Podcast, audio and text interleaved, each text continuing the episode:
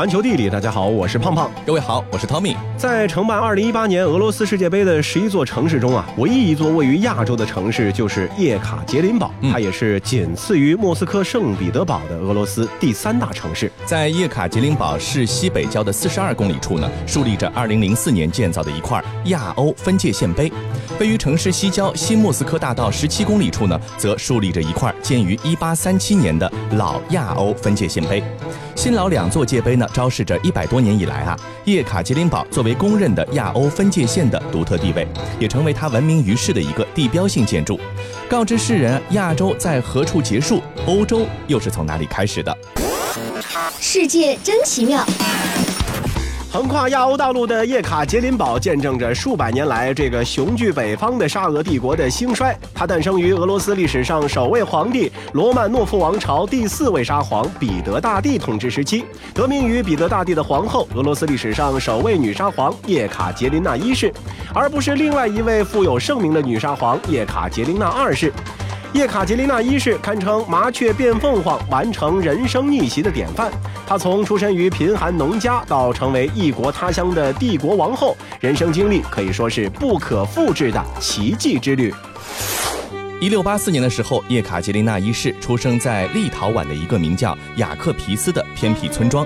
那当时呢，立陶宛是波兰立陶宛王国。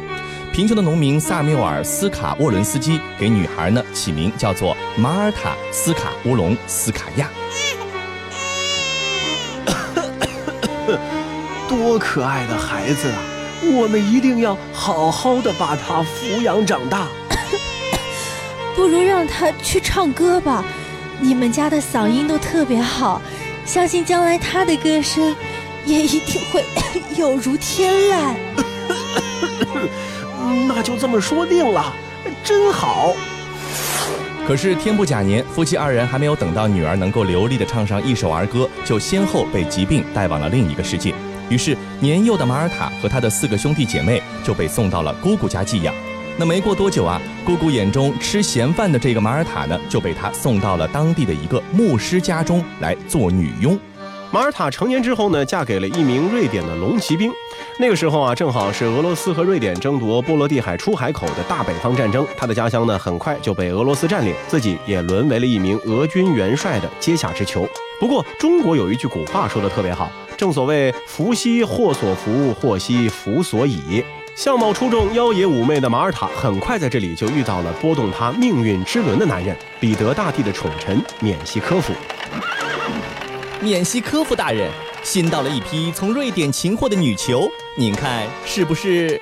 是什么事呀？照老规矩办，年轻貌美的当女仆，剩下的看看厨房那儿缺不缺帮工的，或者安排种田施肥去，都行啊！别让我瞧见他们就行了。呃，遵命，大人。只是这到底哪些属于年轻貌美，还得大人您来定夺。要不我把他们全部都叫进来，您挨个挑。哟，千万别弄进来，一个个脏吧兮兮的，让他们排成一排站院子里面。啊，不行，嗯，不行，嗯，不行，不行，不行，哎，都不行。咦，我的天哪！来人，来人，呃，快点打一盆水来，给他好好擦擦脸。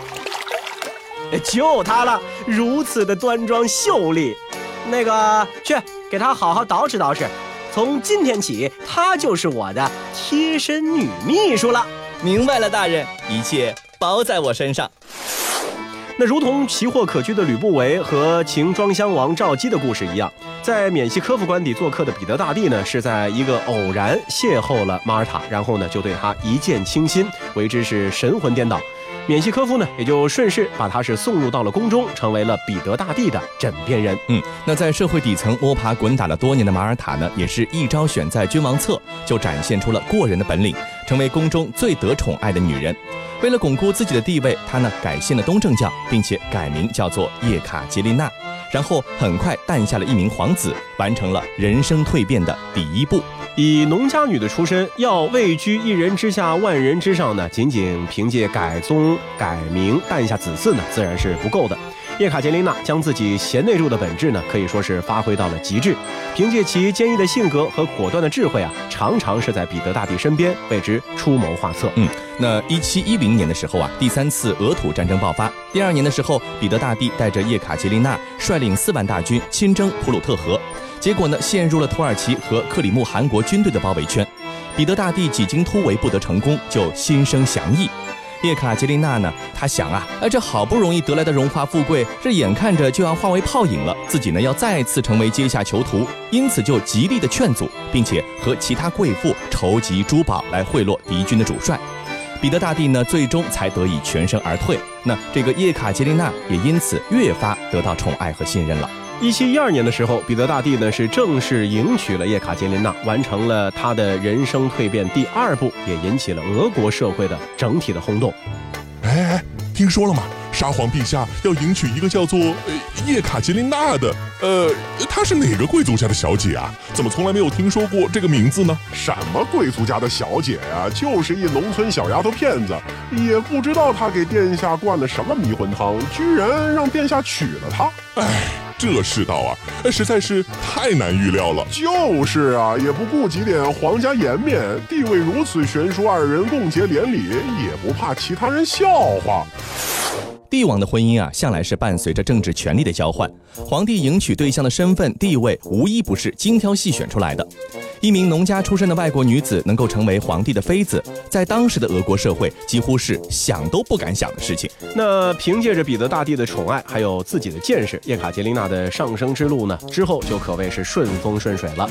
十八世纪初，彼得大帝授权炮兵学院毕业的上尉塔季谢夫和采矿冶金工程师根尼来到了矿产资源丰富的乌拉尔地区，建造当时俄罗斯乃至是欧洲最大的冶金厂。一七二三年十一月八号，冶金厂铸造车间的铁锤开始工作，一座新的城市就此诞生。彼得大帝将这座昭示着俄国强大未来的城市命名为叶卡捷琳堡。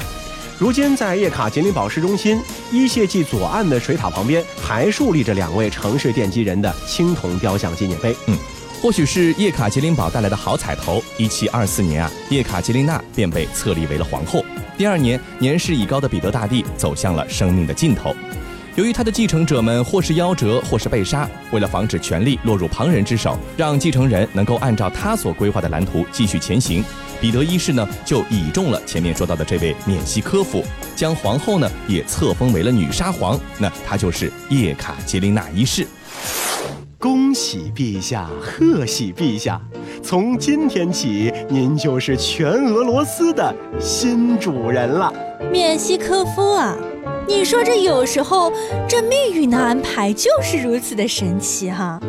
想当年我还只是你府上的一个贴身女秘书，没成想居然有朝一日能变成整个俄罗斯的主宰。奴才自打第一次见到陛下就知道，将来您一定能成就一番伟业。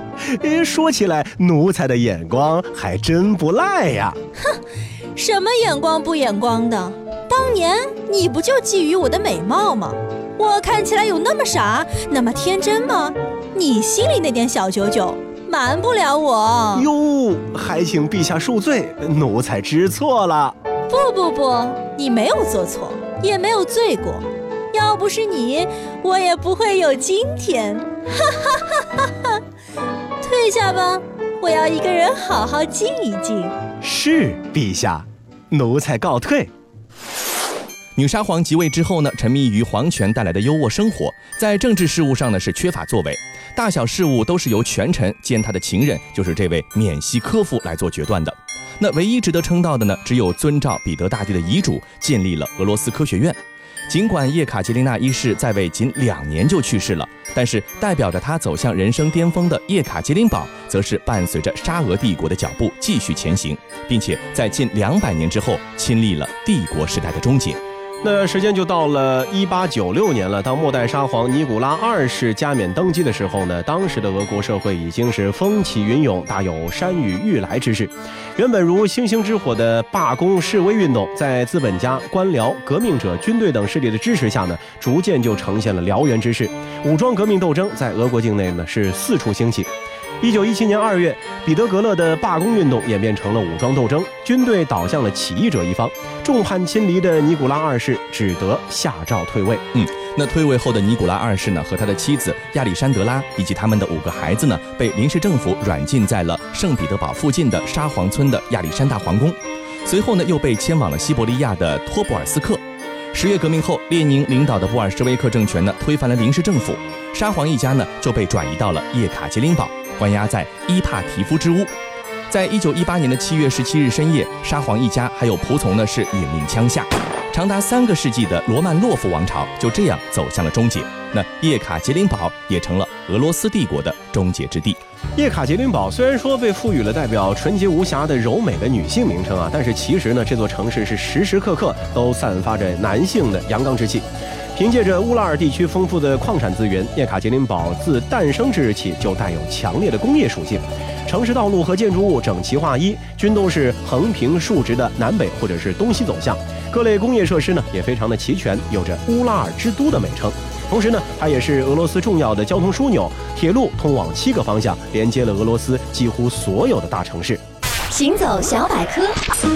一九二四年，叶卡捷琳堡被更换了一个男性化的名字——斯维尔德洛夫斯克，用来纪念列宁的亲密战友斯维尔德洛夫。苏联解体之后，俄罗斯在一九九三年又重新把它改回了旧的名称。似乎啊，只有叶卡捷琳堡才能够代表这座城市，虽然看似柔美，但却内心坚毅、刚柔并济的战斗民族气质。除了著名的政治人物，叶卡捷琳堡还和有“苏联鲍勃迪伦”之称的著名音乐家、诗人、戏剧演员维索茨基联系在了一起。当地最高的建筑呢，就是以维索茨基的名字来命名的，让这个充满阳刚之气的城市也是增添了文化和艺术的柔美气息。最后一班午夜列车。悄悄带走了青春，最亲爱的人，最美的时光，渐渐刺痛了回忆，留不住什么，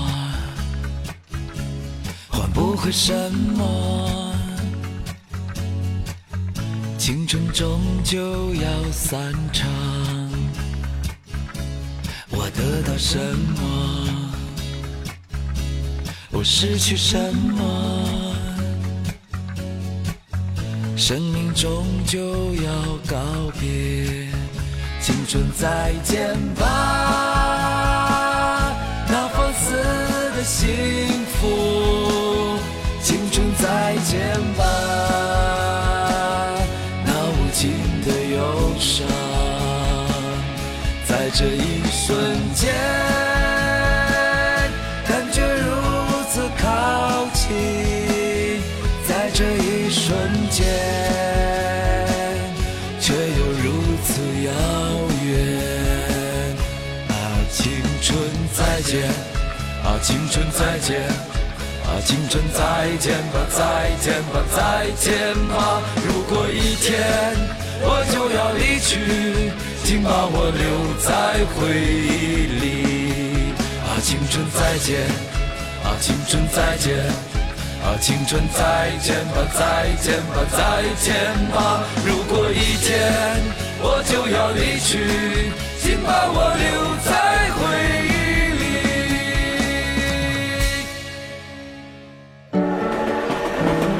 里。环球地理。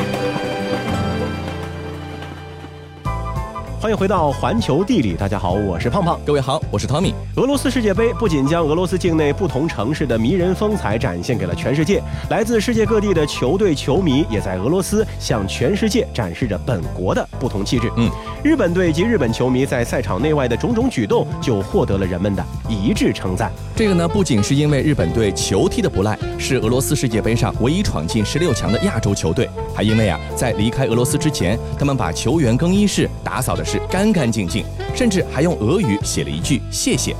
日本球迷呢，也会在每场比赛结束之后自觉清理看台，不留下一片垃圾。这种种举动，在让人深感震惊之余呢，也让很多人呢是情不自禁的为日本国民的良好素质点起了赞。其实不仅仅是本届世界杯，在四年前的巴西世界杯上，日本输给科特迪瓦之后，日本球迷呢也是冒着雨自发的拿塑料袋收拾场地垃圾。当时呢，其实也就引起了很多媒体的关注。而去过日本旅行的朋友，应该也都会不由自主地发出“日本街道真的都很干净”的感叹。嗯，那么为什么日本人能够坚持不乱扔垃圾的好习惯，甚至呢还将这个好习惯带出了国门？那真的是因为素质很高吗？其实啊，这并不仅仅是一个素质就能够说得清楚的。可以说，如今日本人的这些环保好习惯，都是被污染给逼出来的。现在的日本啊，无论是超大城市还是偏远乡村，走到哪里呢，都能够感受到青山绿水的围绕。可是你知道吗？上个世纪六十年代的日本啊，其实是深受环境污染、公害问题的困扰的。到了七十年代啊，日本经济每年是以百分之十以上的增长率在全速前进，但是大气污染、水质污染、土壤污染、地面下沉、噪音、震动和恶臭等问题也是随之而来。一些日本国民啊，甚至气愤地说：“还不如让国民生产总值见鬼去呢！”这些严重的环境污染，加上七十年代的石油危机，是彻底唤醒了日本人的环保意识。垃圾分类体系呢，也是在这样的一个背景下应运而生的。世界真奇妙。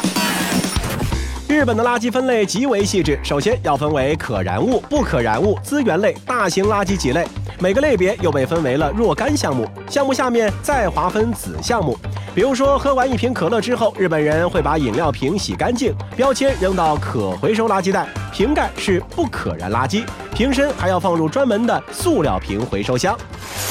去过日本的人都知道，街头呢几乎是看不到垃圾箱的身影的，也没有必要设置清洁工，因为大家都会把垃圾带回家里进行分类处理。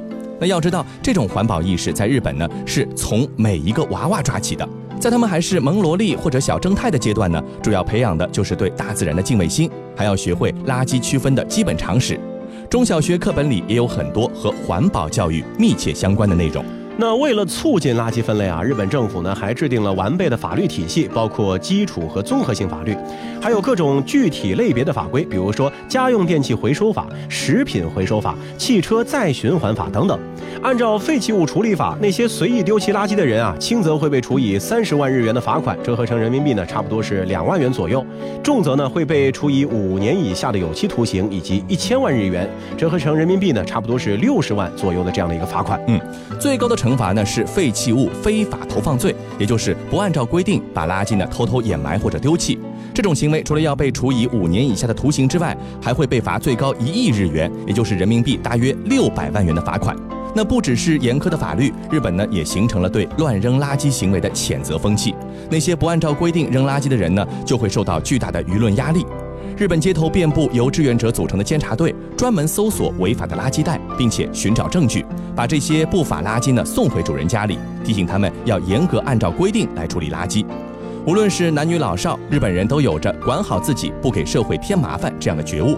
被监察队找上门，可是一件非常丢人的事情。那在日本当地呢，有一家电视台，甚至啊有一个栏目，就是专门在全国去寻找不按照规定处理垃圾的人，然后由节目主持人找到他们进行交谈，跟他们一同去处理垃圾，收视率啊据说是特别高。嗯，可见垃圾分类处理意识已经是深深的嵌入到了日本人的生活习惯中。球场上的那些垃圾，在日本人的眼里啊，看上去啊可能更像是满地的罚单，不得不捡。是啊，那在全世界范围之内，很少有国家能够像日本这样把垃圾分类做到如此细致。举个例子，日本的横滨市向市民呢发放了一本二十七页的垃圾分类手册，重点部分呢是详细说明多达五百十八条。那有些具体规定更是透露着一股浓浓的强迫症的气质。比方说，唇膏和口红里的物质呢是属于可燃烧物品，外管呢要归入塑料制品或者小型金属。扔掉一个壶或者罐子之前呢，要用卷尺量一量，小于十二英尺的是小型金属容器，超过的话就算大体积垃圾了。不要了的领带可以扔进废旧衣物里，但是必须要洗干净并且晾干之后才能扔。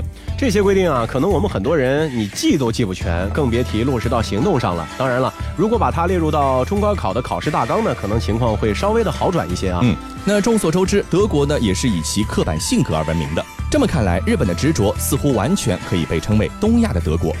那英国呢，就有人评论说啊，从日本人不扔垃圾这件事情上，可以看出这个民族刻板保守的性格。这种性格可能会禁锢他们的创造力。但其实这个说法似乎不太有说服力。二零一三年的时候，经济合作与发展组织和世界贸易组织联合发表的贸易统计报告显示，日本在国内创造的价值达到百分之八十八，其价值创造力位列全球第一。本尼迪克特大概是对日本民族性的解释做得最好的专家之一了。他在关于日本民族性的名著《菊与刀》中说啊，日本人既刻板又富有适应性，而且这个相互矛盾的气质都在最高的程度上表现出来。日本人民就是这么神奇的把刻板和创造力给结合了起来，一边出现了像是索尼、三菱这样的大公司，一边又产生了许多一辈子把寿司做到极致的寿司之神。都说现在的世界呢是越来越小了，科技的高度发展呢不仅是打开了我们的眼界，让我们能够从世界各国的身上呢取长补短，它同时呢也开启了我们味觉的环球之旅，足不出户尝遍世界美食不再只是一个奢侈的愿望，它已然已经成为了现实。在美国和很多的其他的国家啊，就流传着这样的一道广受欢迎的中国菜。不过这个中国菜呢，应该打个引号，因为不是地道的中国菜。从旧金山到奥马哈，从内布拉斯加到伦敦的各地中餐馆里，都有这道酥脆炸鸡块，勾上糖芡汁做成的所谓中国传统美食。它的名字叫左宗棠鸡。行走小百科。左宗棠鸡也称为左公鸡，英文名是 General Tso's Chicken，也就是左将军的鸡的意思。乍一听，这似乎是一道和清代名将左宗棠颇有渊源的菜肴，而实际上它和左宗棠并没有太大关系。左宗棠鸡其实是由台湾地区的湘系名厨彭长贵在一九五二年发明出来的。那现在你在欧美中餐馆里随处可见的左宗棠鸡啊，大致呢就是一盘糖汁儿包裹的鸡块，提炼出最晶莹鲜亮的色泽。那么一般呢会佐以西兰花等等的绿叶蔬菜，配着干辣椒的红、大蒜瓣的透白，多彩又热闹。入口之后呢是酸甜味重，甜更压过酸，鸡肉绵绵的，外面炸过的酥皮呢先是脆，被糖汁儿泡久了之后呢就容易塌陷下去。嗯。和国外的火热一片相比啊，左宗棠鸡在中国的境内呢，却是遭遇的无比惨淡的境遇。曾有几个痴迷于此菜的美国人跑到中国呢，制作了一部叫做《寻味左宗棠鸡》的纪录片，试图呢挖掘它的历史根源。不想得到的却是在面对左宗棠鸡的图片的时候，满大街国人给出的诸如“呃没见过，不知道，呃这是什么？啊是不是牛啊？”这样的回应。那这种啼笑皆非的场景啊，其实也就是来源于中西方饮食文化本身的不同，以及各自对中华饮食解。读的一个巨大差异，左宗棠鸡在西方，尤其在美国大受追捧的原因呢，其实主要有两点。首先就是比起猪肉，美国人呢最爱吃的是鸡肉和牛肉，这或许就是左宗棠鸡比同为甜味肉菜的古老肉在美国更负盛名的原因之一。还有一个呢，就是移民国家的包容特性和相对快节奏的生活，使美国许多地区的餐饮呢是习惯于海纳百川，又追求方便快捷。它也就是融合了别国口味的快餐食物最受欢迎的原因。经典的美式快餐，比如说像披萨、汉堡、热狗等等，其实无不都彰显着此种特性。是的，那此外呢，海外中餐呢大多是以小饭馆的形式出现，许多店的人均消费呢还不足十美元，这对于美国的薪资水平而言呢是十分实惠的一个选择。左宗棠鸡在这样的背景之下，你既可以堂吃，也可以盛在纸盒里打包带走，作为外卖运送呢也非常的方便。那像这类快餐，价格友好又口味较重的食物呢，是最容易被接受和传播的。然而和美国的口味不一样，国内喜欢甜口的地区呢，其实本来就不多。许多人呢都吃不惯主菜带甜味，吃多了总感觉腻味难解。那即使是在口味偏甜的地区，江浙呢已经有糖醋小排了，广东已经有了古老肉。同是甜味肉菜，左宗棠鸡一面和现有的中式甜菜口味相撞，一面又丧失了湘菜的咸辣特色，吃不出新意来，难有竞争和传播的空间。所以说，即便过了那么多年，左宗棠鸡也仍然就没有顺利的进入到中国市场。嗯，那更为重要的是，中国人对美食文化、美食传统之看重和维护呢，是非常深刻的。中国人所固有的对饮食文化的洁癖，从美式中餐对相当一部分的海外留学生来说是雷区啊，就可见一斑了。在美国留学的中国学生，即便是听说过左宗棠鸡，也很少会在下馆子的时候点上这道菜，因为它自内而外都透露着一股不正宗和不地道的气息。好了，以上就是本期节目的全部内容，非常感谢各位的收听。如果说你喜欢我们的节目的话，非常欢迎大家来订阅我们节目的专辑。那今天的节目就到这里，我们下期再见。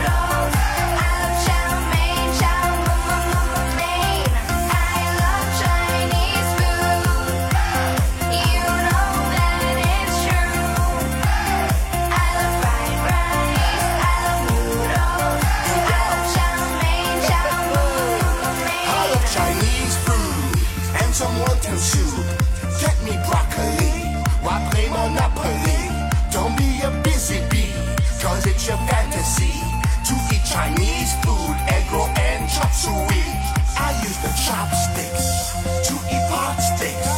Put some hot sauce and sweet and sour, make it sweet. Because Chinese food takes away my stress. Now I'm gonna go and eat Panda Express.